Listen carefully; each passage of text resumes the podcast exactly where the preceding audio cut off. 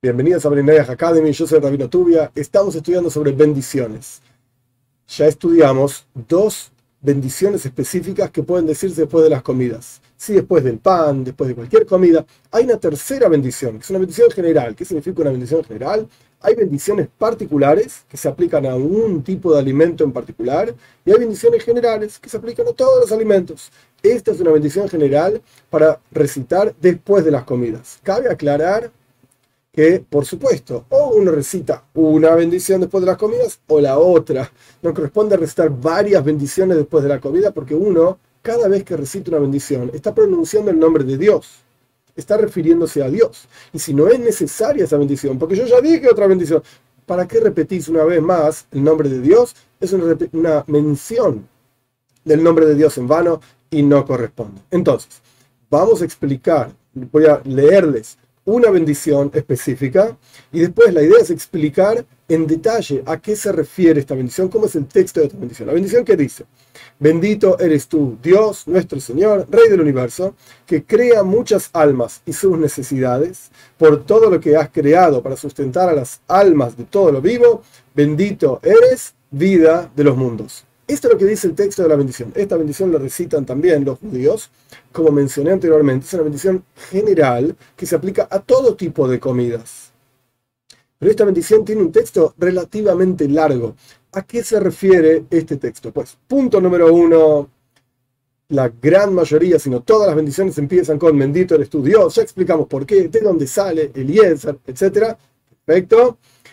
Tiene que mencionar el reinado de Dios Así dice el Talmud, según una opinión, no es una bendición, sino menciona que Dios es el rey del universo. Ok, perfecto, esta bendición tiene el hecho de que Dios es el rey del universo. Y luego la bendición dice que creas muchas almas. ¿A qué se refiere con estas almas? Se refiere a todos los seres humanos. Dios creó al ser humano y no solamente lo creó y le dio una misión, le dijo anda, funcionar, etc., sino que nos creó con necesidades. Tenemos que comer. Es decir, el concepto de la comida no es algo que Dios nos da para que tengamos placer, etc. No, es una necesidad. ¿Qué significa? Significa que Dios nos creó de manera tal que tenemos que comer. Incluso aquellas personas que no les gusta comer, por lo que sea. Pues esto es lo que Dios hizo. Esta es la creación divina y nos, nos hizo de manera tal que requerimos comida. Necesitamos comida. Ok. Entonces, las almas que Dios creó son las almas del ser humano. Y luego la bendición dice, y sus necesidades. Hay comidas que son necesarias para el sostén de la persona, como por ejemplo agua y pan. Pan se considera como la comida principal, esto yo ya lo mencioné en otra clase también. Agua y pan son comidas, son cosas necesarias para el sostén del ser humano. Estas son las necesidades que Dios creó. O sea, a nosotros nos falta estas cuestiones. Si uno ve el texto en hebreo, en la lengua santa de esta bendición, estas necesidades, la palabra necesidades está expresada como jefroinan, las cosas que nos faltan, o sea, necesitamos pan y agua. A esto se refiere. Perfecto. Luego la bendición continúa diciendo todo lo que has creado. ¿Qué es todo lo que has creado? Si ya dijimos las necesidades, las personas y las necesidades, esto es lo que has creado, pues esto, una explicación de la bendición es que se refiere a los alimentos que no son necesarios, son como placenteros, como si dijésemos fruta o carne o este tipo de cosas que, de vuelta, no son necesarios, fundamentales para el sostén de la persona, del ser humano, pero son agradables, es rico comer estas cosas también. Perfecto.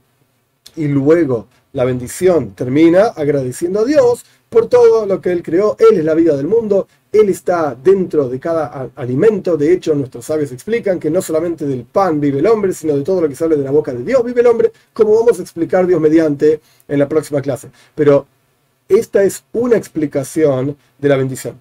Otra explicación de la bendición es que Dios creó todas las necesidades, perfecto, pan y agua, nosotros necesitamos, los seres, humanos, pan y agua, necesitamos pan y agua, etcétera, etcétera, avanzamos, luego decimos por todo lo que creaste, es decir, que en realidad las necesidades son todo aquello que creaste.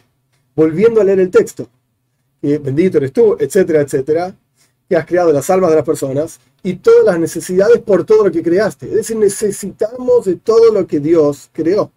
ay, pero encontramos que hay alimentos que necesitamos, alimentos que no necesitamos. Muy bien, esto lo vamos a entender Dios mediante en la próxima clase cuando entendamos el concepto del versículo que dice en Parshas Eikev, que de vuelta, no solamente de pan vive el hombre, sino de lo que sale de la boca de Dios vive el hombre, que esto se refiere específicamente a que todo lo que hay en el mundo está ahí porque nosotros, seres humanos, lo necesitamos. Pero Dios mediante esto lo vamos a estudiar más adelante. El punto de esta bendición entonces es que agradecemos a Dios por todo tipo de alimentos que hay en la creación y por eso es una bendición general que incluye todo tipo de comidas, pero de vuelta, lo repito, se recita o una bendición después de las comidas o la otra. No corresponde recitar dos bendiciones, tres bendiciones, con una sola está más que bien.